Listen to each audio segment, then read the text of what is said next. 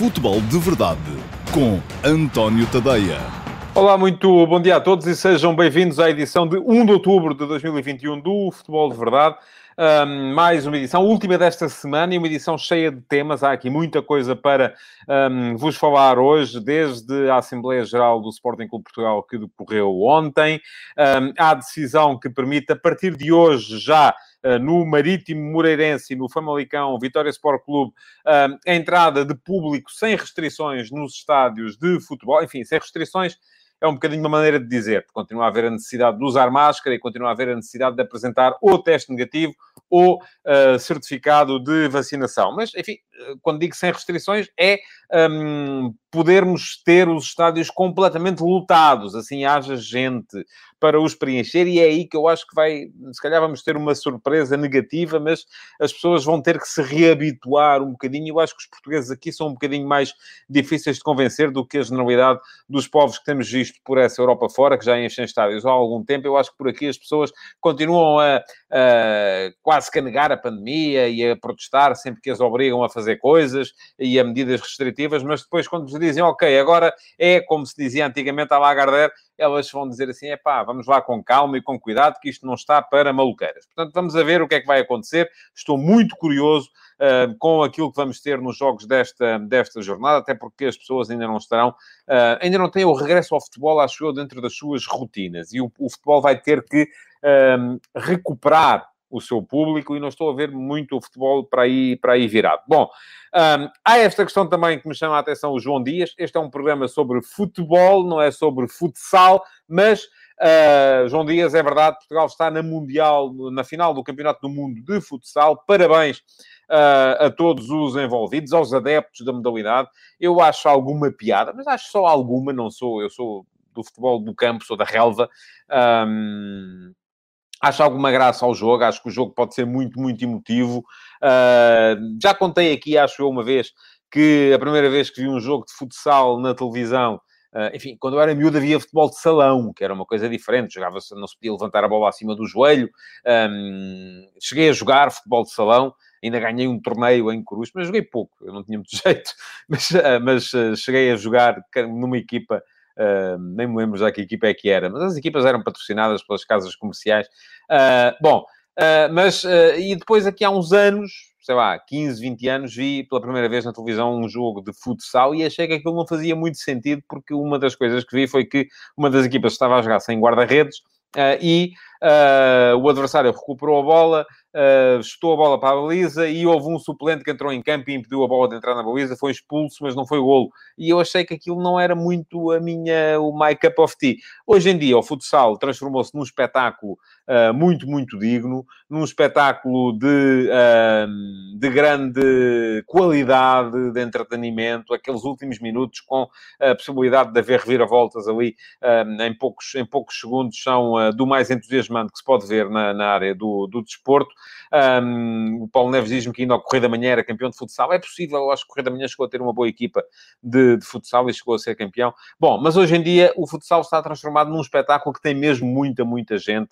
Uh, e eu próprio um, gosto de ver, mas enfim, este é um programa sobre futebol. Parabéns à uh, Seleção Nacional de Futsal, a todos os jogadores, treinadores e adeptos da, da modalidade, à Federação Portuguesa de Futebol, que também tem sob a sua égide o futsal, e, naturalmente, a todos os portugueses que vão, com certeza, torcer nessa final contra a Argentina. É uma possibilidade de Portugal vir a ser campeão do mundo de alguma coisa. Isto não é uma coisa que aconteça com frequência, portanto, um, viva o futsal e viva a Seleção Nacional de Futsal. Bom, vamos seguir em frente. Vamos falar de futebol, de 11 futebol, embora um dos temas que eu traga para aqui, que eu trago para aqui hoje, não tem a ver com o futebol necessariamente, tem a ver com o associativismo e com Uh, um clube que é o Sporting. Mas um, o que é que se passou? O que se passou foi que ontem uh, a Assembleia Geral do Sporting Clube Portugal uh, voltou a rejeitar o relatório de gestão e contas relativo à época 2019-2020, com 59,2% de votos contra. Já tinha rejeitado há um ano, portanto, é a segunda vez que é rejeitado este relatório. Rejeitou o relatório de gestão e contas da época 2020-21, com 58,0% de votos contra, e rejeitou o orçamento para 2021-22, com 57,3% de votos contra. Portanto, hum, há aqui uma. Uma constância, uh, 59.2 relativamente às contas de 19-20, 58.0 relativamente às contas de 2021, 57.3 relativamente às, ao orçamento de 21-22. Uh, no final, uh, o presidente do Sporting Portugal, que desta forma viu, segundo se, uh, segundo se diz, o segundo amarelo, e se o segundo amarelo é expulsão, portanto é esta a lógica da coisa, veio chamar a atenção para o facto de haver uma minoria que bloqueia a gestão do clube, e eu percebo que isso é verdade, enfim, houve 750 pessoas a votar, uh, creio que serão à volta de 400 pessoas uh, que estão sempre lá, e uh, Varandas veio queixar-se do facto de existir uma minoria que ainda está conotada com a presidência anterior, com a presidência de Bruno de Carvalho, gente continua a ostentar orgulhosamente as hashtags Varandas Out e cascóis e camisolas e tudo e mais alguma coisa, um, o que é espantoso, tanto tempo já depois. mas atenção, eu, uh, eu percebo a ideia de Frederico Varandas. Há ali uma minoria de 400 pessoas, como diz o presidente do Sporting, que, e é isto que diz o Filipe Pinto, 400 pessoas votaram, há que ter em conta isso, e que são uh, basicamente 1% dos votantes potenciais, mas são os que aparecem lá, não é? A questão é esta: é que pode ser só 1%, pode ser uma minoria, eu estou convencido que é, uh, porque o Sporting não pode ser aquilo, mas são os que lá vão, porque os outros, a maioria, está-se positivamente nas tintas para o que se está ali a passar. E isto está que pensar. Eu, eu, atenção, há muita gente que vem aqui dizer tal, é uma minoria, e o Bruno de Carvalho isto, o Bruno de Carvalho e os seus apoiantes continuam a bloquear o Sporting, e não há direito, uh, uh, e tal, e não sei o quê. Certo. Verdade. Mas, a questão é, ok, eles são 1%, e os outros 99% estão onde? Não é? Eu não acho que estes 1% tenham menos legitimidade para bloquear, seja o que for, a partir do momento em que são os que.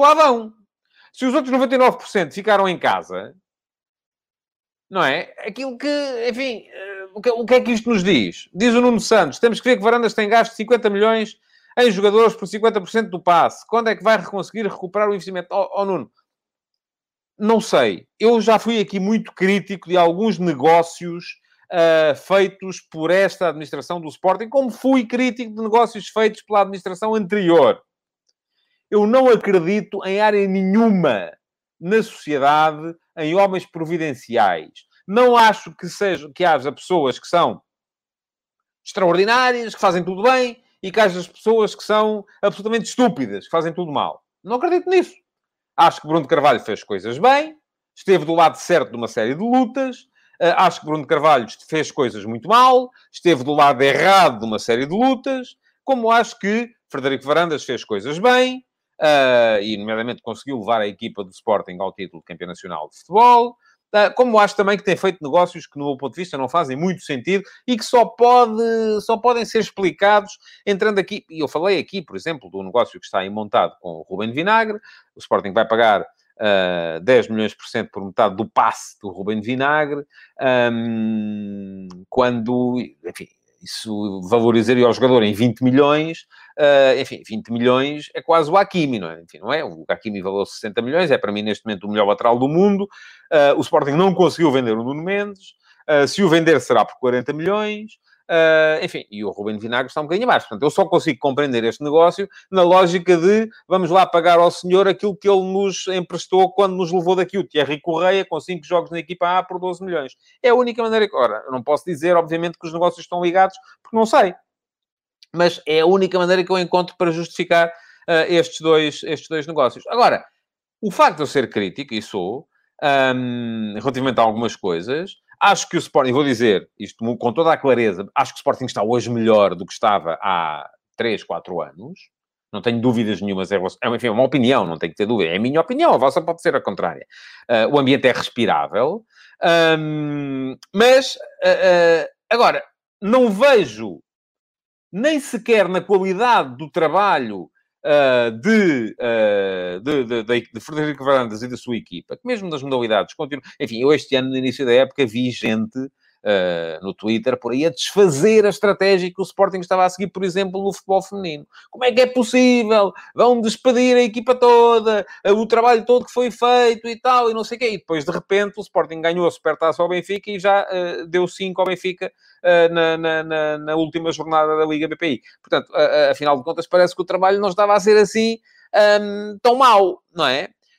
agora, não estou nem do lado daqueles que acham que está tudo mal, e que, portanto, o importante é rejeitar, nem estou do lado daqueles que vêm dizer, é pá, isto é só uma minoria, portanto, vamos lá embora, não vamos ligar a isto. Não, é uma minoria, mas é uma minoria que é uma, se torna uma maioria em atos em Assembleias Gerais, como foi aquela de, de, de, ontem, porque aquela maioria, que eu não sei se existe, acredito que possa existir, está-se positivamente nas tintas. E como se está nas tintas, não aparece. E como não aparece, os tais 400 são, enfim, faz quase lembrar o, o, o, os 300 de Esparta que, resistiram, eh, que resistiram à, à, à invasão persa uh, no, no, no, tempo da, da, da Grécia Antiga. Um, porque são 400, mas continuam a ser eles que põem e dispõem. E em relação a Varandas, enfim, eu já antes do Sporting ter sido campeão tinha dito isto. Acho que o clima no Sporting neste momento é de tal maneira divisivo que a única forma que Varandas tem para se legitimar é ganhar umas eleições é pôr o lugar à disposição, eventualmente. Agora, se calhar, estrategicamente não será a melhor altura. Enfim, criticava-se o Rui Costa porque marcou as eleições para uma, o início da época, quando estava tudo a correr bem, uh, uh, e ele não, não é? Enfim, mas isto acaba por acontecer em todo o lado. Um, diz o Jorge Freitas, só a dívida do Vieira é que é dinheiro e do Sporting é ficção. Não, Jorge. A dívida do Vieira é real, a do Sporting é real, a do Benfica é real, a do Flóculo Porto é real, são todas reais e nenhuma delas, com exceção do Flóculo Porto, porque Pinta Costa está lá há, há mais tempo do que eu me lembro, nenhuma delas é da responsabilidade de quem lá está neste momento. Pronto, é, é isso. Agora, está-me a dizer o quê? Que o relatório de contas foi chumbado porque o Sporting tem dívida à banca? É isso? Então tinha que ter chumbado os, os últimos, uh, pelo menos 20 uh, desde que foi uh, iniciado o projeto de construção do estádio. É, é, pelo menos esses. Tinham que ter sido todos chumbados. Não, era, não passava nenhum. Bom, para vos dizer que... Já disse, não estou nem de um lado nem do outro. Estou ao meio. E como estou ao meio, percebo duas coisas. Primeiro, não faz sentido nenhum que uma minoria continue a bloquear o Sporting. Segundo, não faz sentido nenhum que quem está no poder diga que só estão as coisas a ser bloqueadas porque há uma minoria. Se há uma minoria que tem poder de bloquear, é porque essa minoria se transforma em maioria por força da inatividade total uh, dos, um, daqueles que aparentemente, ou no dizer da direção, com, uh, compõem a maioria. Bom, continuando. Uh, no universo Sporting, há a registar a chamada de Mateus Nunes à Seleção Nacional. Eh, de Portugal. Mateus Nunes já tinha sido chamado para a seleção do Brasil, na última uh, janela de seleções. Na altura rejeitou porque não estava ainda um, vacinado. Uh, se fosse para a América do Sul, depois tinha que cumprir quarentena. enfim, percebeu-se logo na altura que havia ali algum incómodo. porquê? Porque o Sporting dá muito mais jeito que os jogadores jogam pela seleção de Portugal do que pela seleção do Brasil, é evidente. Porquê? Porque passa a ser europeu, deixa de andar nestas viagens constantes de Lisboa para o Rio de Janeiro, de Rio de Janeiro para, para uh, La Paz, de La Paz para Buenos Aires, de Buenos Aires para Lisboa outra vez. Enfim, é uma confusão. Sempre que os clubes têm internacionais sul-americanos, uh, isso acaba por uh, ser marcante. Porquê? Porque têm menos disponibilidade física depois para os jogos, porque por isso mesmo valem menos no mercado. Obviamente, Mateus Nunes, sendo internacional português, vale mais do que sendo internacional brasileiro no mercado europeu. Digam o que disserem. O Scred pode, pode ser aquilo que é, mas para o Sporting dá muito mais jeito que ele seja internacional português do brasileiro. Para o próprio jogador, uma vez que fez, a sua, fez a sua aposta na Europa, ainda antes de ser jogador de futebol, foram, foi a mãe, creio eu, que veio para, para emigrou para Portugal, para a Ediceira. Uh, ele quererá com certeza continuar a fazer vida na Europa, portanto faz-lhe muito mais sentido ser internacional por Portugal do que pelo Brasil, por muitos sonhos que tenha vindo a, a, a acalentar de vir a ser uh, internacional brasileiro. Agora, um, a questão que se coloca aqui uh, tem um bocado a ver com é aquilo que se diz sempre quando se, há um jogador que é brasileiro de nascimento e acaba por vir representar a seleção de Portugal. Eu acho que faz todo o sentido que, que Matheus Nunes jogue pela seleção de Portugal. Matheus Nunes veio para Portugal com 11 anos, e é, eu acho que, uh, enfim, muitas vezes esta questão coloca-se, e quando alguém diz que não faz sentido ter jogadores brasileiros na seleção portuguesa, é logo conotado com xenofobia, com racismo, uh, com nacionalismo, com os valores da direita uh, antiga. Eu não vejo a coisa assim. Eu vejo a coisa exatamente ao contrário. Não é a falta de direito uh, de o Mateus Nunes representar Portugal, é o direito do Brasil poder vir a contar com o Mateus Nunes. E isto é tão válido relativamente a uma nação como o Brasil, que é, em termos futbolísticos, mais poderosa do que Portugal, como é válido para uma nação como Angola, como Cabo Verde, eh, como a Guiné, como Moçambique. Eh, enfim, a questão não é tanto se os jogadores daí oriundos têm direito a representar Portugal. É claro que têm. É mais de perceber se as nações das quais eles são oriundos têm direito a continuar a contar com eles. E eu acho que aqui a questão tem muito a ver uh, com um, aquilo que deve ser a legitimidade futebolística. E eu já defendo esta tese há muitos, muitos anos, desde que Deco e Pep foram chamados à seleção de Portugal. Enfim, eh, o, o brasileiro anterior a jogar pela seleção de Portugal tinha sido o Celso, creio eu, nos anos 70. Eu ainda não era jornalista, nem tinha pensamento estruturado sobre futebol, eh, mas desde a altura em que foram chamados Deco e Pep, eu defendi que tinham toda a legitimidade para jogar por Portugal, porque eram dois jogadores que eram futebolisticamente portugueses. Já não achei o mesmo do Liedson, por exemplo. Liedson era um jogador que era futebolisticamente brasileiro o Otávio e o Mateus Nunes são futebolisticamente portugueses, porque foi aqui que eles nasceram para o futebol. Enfim, o Otávio já veio, creio eu, eh, com 19 anos, eh, o Mateus então veio com 11, eh, mas são jogadores que ainda fizeram formação aqui. E eu acho que quando um jogador faz a formação em dois, uh, em dois países, deve ter o direito a escolher aquele que, que, que, quer representar. Agora, o que eu não acho que faça muito sentido é um jogador que chega a um país com 25, 26 anos e, de repente, esse país aproveita-se disso para o naturalizar e uh, utilizá-lo na seleção. Ele tem, deve ter todos os direitos que tem qualquer cidadão português e, portanto, um deles é poder jogar na Seleção Nacional de Futebol, como é evidente. Uh, agora, em termos de legitimidade futebolística, a coisa para mim já é um bocadinho diferente. E não é por ele ter menos direitos, é porque o país anterior dele deve ter esse direito também. É aí que eu, que eu coloco a questão. Portanto, para mim, faz sentido Mateus na seleção. O Paulo Neves perguntava-me aqui se o Otávio encostou, se é para sempre. Não, não é para sempre, Paulo. Otávio é jogador de seleção portuguesa, vai continuar a ser, não foi chamado neste momento, está lesionado, saiu lesionado no jogo contra, do, do Fogo do Porto contra o Liverpool. Um, eu, no meu Instagram de hoje, a sondagem, porque escrevi hoje de manhã sobre o tema Mateus Nunes, um, no meu Instagram hoje, uh, a sondagem que vos coloquei tem a ver com isto, e perguntei-vos se Matheus Nunes devia jogar pela seleção de Portugal ou do Brasil. Neste momento, 85% de vocês acham que ele deve jogar por Portugal, uh, eh, 15% acham que devia jogar pelo Brasil e temos 170 e poucos votos. Podem ir lá, António Ponte Tadeia, passar a seguir-me no meu Instagram e uh, votar. Pergunta-me Pedro Carvalho se Messi é futebolisticamente argentino. Aí está, Messi é um caso uh, que se enquadra naquilo que eu disse. Messi, querendo, podia escolher entre, entre a Espanha ou a Argentina. Na minha opinião. E ele escolheu a Argentina. E está a jogar pela Argentina. Tudo bem. Não me parece mal. Se Messi, eventualmente, tivesse preferido ser internacional espanhol, também não via nada contra. Uh, desde que ele, enfim, eu creio que ele não, não sei se ele tem nacionalidade espanhola sequer, uh, se tem passaporte espanhol, uh, mas não veria nada contra. Já vejo alguma coisa contra, por exemplo, o Diego Costa jogar na seleção espanhola como jogou. Foi um brasileiro que foi para Portugal, esteve em Portugal, foi para a Espanha mais tarde, chegou à Espanha já adulto e foi jogar pela seleção espanhola porque não houve mais nenhuma seleção que lhe pegasse. Isso aí já não me parece correto.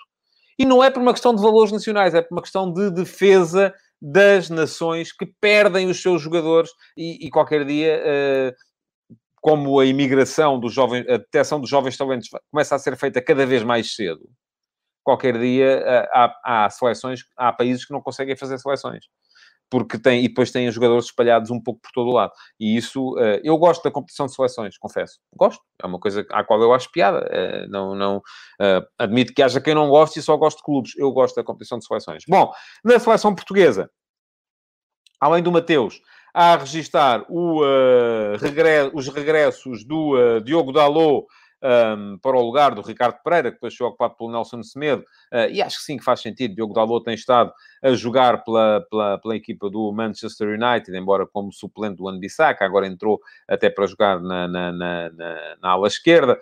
Um, e há também o regresso do William, uh, que é um jogador que Fernando Santos gosta bastante. Uh, eu também gosto. Não vi ainda, mas já li que o William tem estado melhor na equipa do, do, do Betis, ainda não vi. Uh, não sei uh, exatamente se ele está de facto muito melhor ou não, mas é um jogador que, podendo, Fernando Santos quer sempre recuperar. Eu percebo, é um jogador que faz falta à seleção nacional. De fora ficaram o Otávio lesionado, o Pedro Gonçalves lesionado, Gonçalo Inácio lesionado e o Francisco Trincão, uh, que tinha sido chamado na altura por, de, de, de, de emergência. Um Portanto, uh, parece-me que uh, uh, é uma convocatória na linha daquelas que têm vindo a ser feita. Pergunta-me Nuno Santos, como é que eu encaro o regresso do William Carvalho lesionado? O William está lesionado? Não creio. Uh, Deixe-me cá ter a certeza disso. Eu, eu, confesso, não tenho visto o Betis jogar este ano, mas já agora vou, vou tentar perceber se isso é mesmo assim como está a dizer ou não. Um, de facto, ora bem, o William ontem não, ontem não foi titular. Uh, é verdade, e também não esteve no banco. Uh, no jogo anterior contra o Retafe, uh, William tinha sido titular e saiu, um, saiu uh, a meio do jogo, portanto, saiu. Uh, saiu quando? Deixem cá ver. Saiu no último minuto para dar, dar lugar ao guardado. Portanto, não sei se ele está lesionado.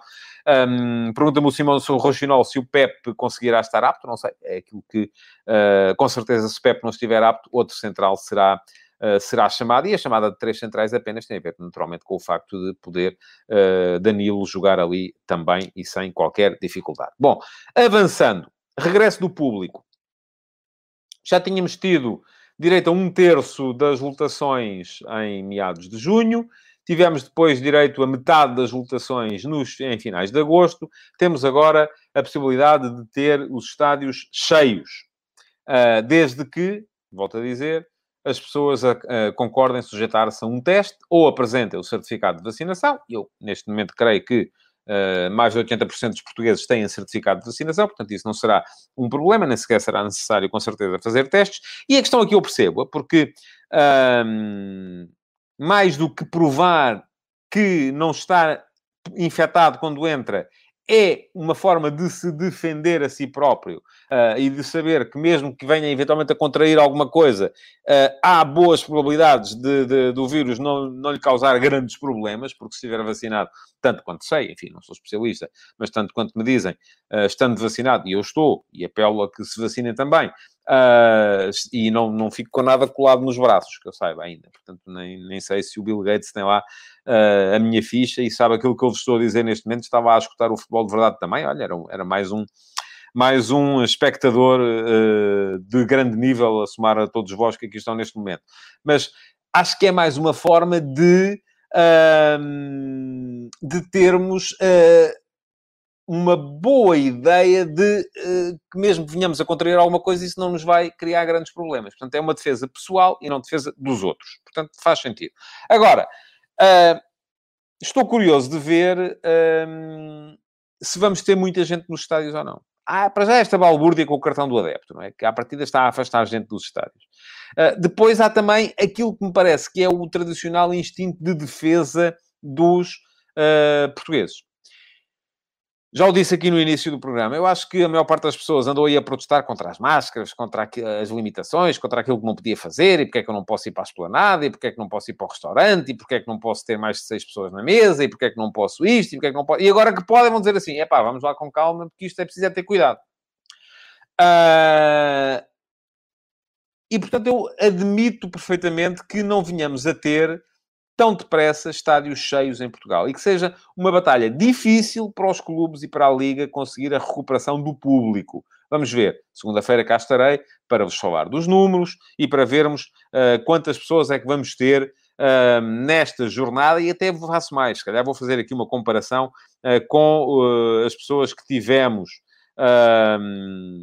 na mesma jornada de há dois anos, quando, ou nos mesmos jogos de há dois anos, quando não havia limitações uh, para o público. Vamos ter um, ehm, nesta jornada uh, alguns jogos uh, particularmente interessantes. Temos, nomeadamente, Flóculo Porto, Benfica, Sporting Clube Braga, todos a jogarem em casa, e são equipas que geralmente têm boas, boa afluência de público. O Porto joga amanhã em casa contra o Passos de Ferreira.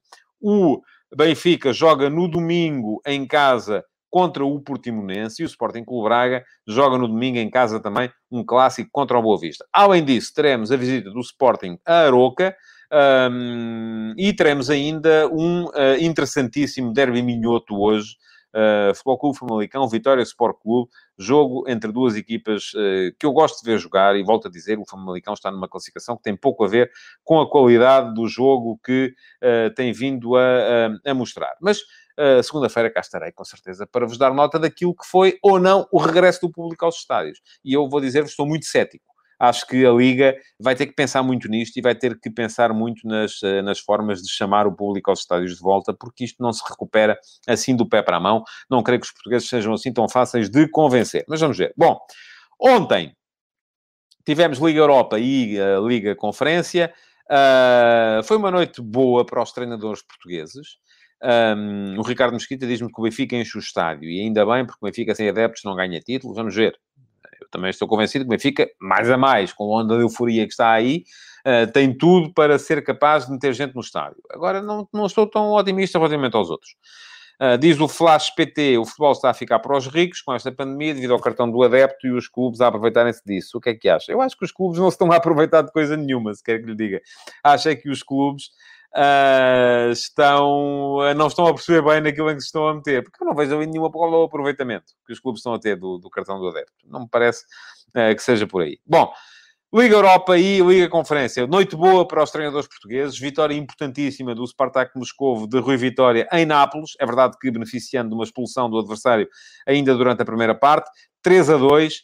Uh, vitória importantíssima também do Olympiacos Pedro Martins, 3 a 0 em uh, Istambul contra o Fenerbahçe do Vitor Pereira, que foi a quem saiu a, a, a fava. Na Conference League, vitória do Uh, Tottenham de uh, Nuno Espírito Santo sobre o Mura da Eslovénia, 5 a 1 também, enfim, uh, outra coisa não seria de esperar. E vitória também do, da Roma de José Mourinho, 3 a 0 fora contra o Joria em Luansk, na Ucrânia, por 3 a 0. E, portanto, noite ainda assim boa para os treinadores portugueses na Liga Europa, enfim, com exceção do Vitor Pereira, a quem saiu a Fava. Ganhou também o Sporting Clube Braga, e, portanto, Carlos Carvalhal, que já tinha a corda a começar a apertar, alargou um bocadinho o laço, está-se bem outra vez. Um, ganhou por 3 a 1 ao Midtjylland, foi um bom resultado, foi uma boa segunda parte da equipa do Sporting Clube Braga, uma primeira parte em que a equipa me pareceu um bocadinho perdida no campo. Eu tenho dito aqui, com frequência, que o, uh, aquele híbrido entre o, entre o 3-4-3 e o 4-2-3-1, ou 4-3-3, se quisermos, é o sistema que melhor serve o Braga. Ontem não foi. Mas não foi também porque o ponta de lança não estava lá, não é? E sem o Abel Ruiz, uh, de forma a, enfim, ensinar uma lição, aquilo que quisermos, ao Mário Gonzalez, o Carlos Carvalhal resolveu aparecer com uh, o Chiquinho naquela posição nova, posição de ponta de lança, e a verdade é que aquilo não resultou. Uh, o Braga foi uh, fraco na primeira parte, é verdade, foi um penalti, podia ter chegado ao intervalo empatado, chegou ao intervalo a perder, uh, mas o Midtjylland foi a melhor equipa durante esse período, e para a equipa do Braga passar a funcionar, foi preciso aquela troca do houve duas trocas. Portanto, houve uma troca, primeiro do Sequeira pelo uh, Moura, uh, passando por uma linha de quatro atrás mais assumida, porque o Moura não, não se assumia como, como terceiro central, uh, e, a, sobretudo, a troca do Castro pelo Mário Gonçalves, baixando o Chiquinho para a dupla de meio campo e entrando o Mário Gonçalves como ponta de lança. E Mário Gonçalves esteve ligado aos golos do Braga logo a partir daí. Uh, portanto, acho que a equipa melhorou muito com essas alterações e na segunda parte também com o Galeno a um nível superior, uh, foi capaz de dar a volta ao texto, ganhou por 3 a 1, mantém-se com certeza perfeitamente na corrida uh, para a qualificação para a fase seguinte da, da Liga Europa. Era importante chegar ao primeiro lugar, porque esta época a Liga Europa tem ali uma nuance. Uh, os primeiros classificados do grupo passam automaticamente mais uma eliminatória e os segundos vão ter que jogar ainda contra os terceiros da Liga dos Campeões, uh, antes de entrar uh, na, na, fase seguinte da, da Liga Europa. Portanto, ser segundo classificado num grupo pode não ser uma coisa fantástica este ano e vai haver, e esta é foi a forma que a UEFA encontrou para, de certa forma, dignificar um bocadinho isto, porque, sobretudo, os clubes dos países mais poderosos, muitas vezes não estavam minimamente preocupados em ficar em primeiro ou segundo, uh, tanto se lhes dava e acabavam a jogar a Liga Europa com uh, equipas secundárias com muita, muita, muita frequência. Bom, portanto, o Braga esteve bem, veremos se é para dar continuidade ou não. Uh, já no, na jornada de campeonato e vem um jogo particularmente difícil, como é a recepção a um Boa Vista que tem estado, que tem estado bem neste, neste campeonato. Eu, na segunda-feira, estarei de volta para vos falar da jornada deste, deste fim de semana. Para já, aquilo que, resta, que me resta é pedir-vos que deem um salto ao meu Instagram e que votem na sondagem de hoje. A sondagem de hoje tem a ver com Mateus Nunes, conforme já vos disse. Mateus Nunes deve jogar por Portugal ou pelo Brasil? Neste momento, 85% de vocês acham que deve jogar por Portugal, 15% acham que deve jogar pelo Brasil. Além disso, um, é dizer-vos que podem partilhar, deixar o vosso like e continuar a comentar esta edição do Futebol de Verdade, um, porque os comentários ficarão para memória futura. Muito obrigado por terem estado aí. Um bom fim de semana a todos. Aproveitem para ver muito futebol. Futebol de Verdade, em direto de segunda a sexta-feira, às 12h30